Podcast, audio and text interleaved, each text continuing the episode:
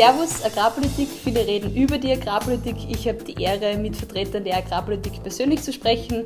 Mein Name ist Martina Rieberer. Schön, dass ihr mit dabei seid beim zweiten Videopodcast des österreichischen Bauernbundes. Mein Gesprächspartner ist heute der Präsident des österreichischen Bauernbundes, Georg Strasser. Christi, Georg. Servus, Martina. Wir haben letzte Woche über das Thema Regionalität bei Lebensmitteln diskutiert. Diese Woche reden wir über Regionalität, aber äh, beim Holz. Das ist vielleicht ein bisschen ungewöhnlich. Du bist äh, konfrontiert worden mit Bildern und Videos, wo LKWs voll mit Käferholz von Tschechien über die Grenze nach Österreich gebrettert sind. Dir als Waldbauer und Agrarpolitiker, stört dich das? Ärgert dich das?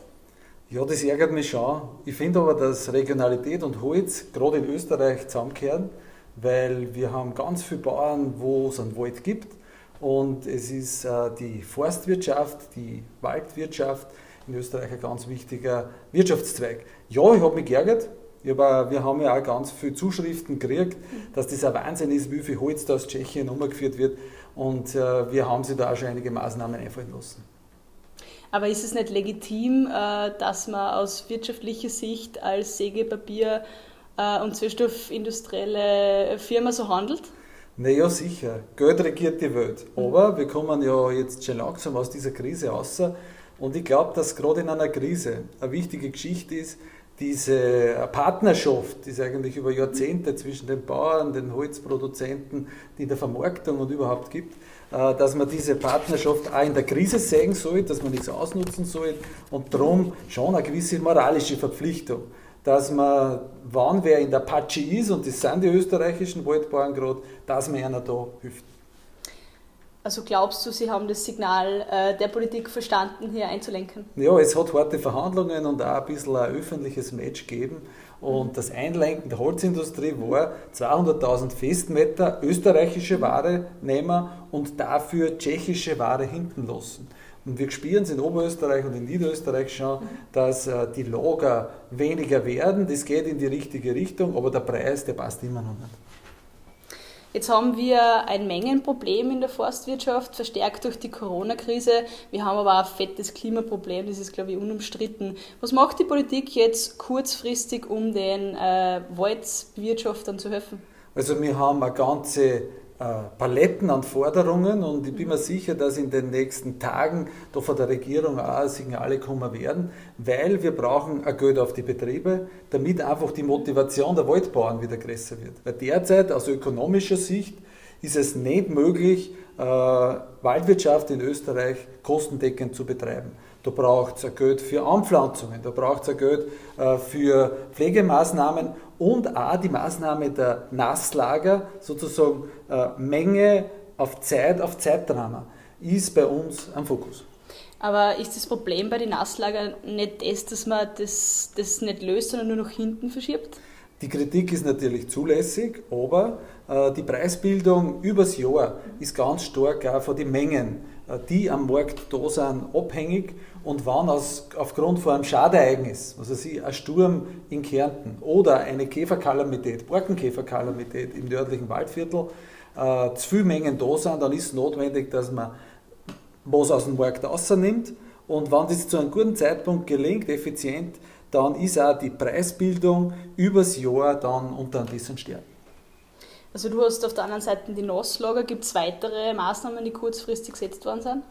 Ja, kurzfristig äh, kann man sagen, dass es eh in den letzten Jahren immer auch schon Unterstützungen gegeben hat, rund um das Öpol, fürs Anpflanzen und auch äh, für, für Pflegemaßnahmen.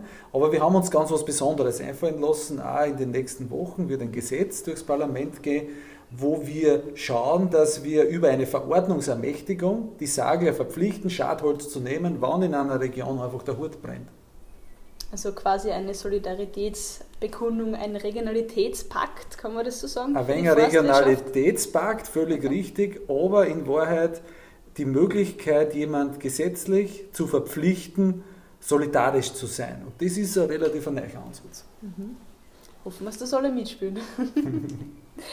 Das sind jetzt kurzfristigere Maßnahmen. Äh, man hört, dass aber auch politisch ein größeres Paket auf den Weg gebracht wird äh, in Richtung Forstwirtschaft. Gibt es da schon äh, Maßnahmen, was man Also Ideen gibt es natürlich viele und mhm. vor allem müssen wir schauen, dass wir Menge aus den Märkten wegbringen. Mhm. Und da sehe ich ein Zukunftsprojekt, mittellangfristig, dass wir die Biomasse auch mehr für die Energieerzeugung und vielleicht auch für den Treibstoff über einen Holzdiesel oder über das Holzgas äh, Einbringer werden können. Aber in dem Programm ist auch drinnen Bauen mit Holz und ich weiß, dass Bauen mit Holz wirklich im Trend liegt und wenn du in so einem Holzhaus wohnst, mein Schwager baut sich gerade eins, das ist wie wenn du in einem zweiten Wald lebst. Also ein gutes Gefühl und eine gute Tat. Schön, schön. Du bist selber Waldbauer. Wie kannst du Bauern motivieren, äh, noch in den Wald zu gehen, wenn das Geschäft eigentlich momentan komplett unrentabel ist?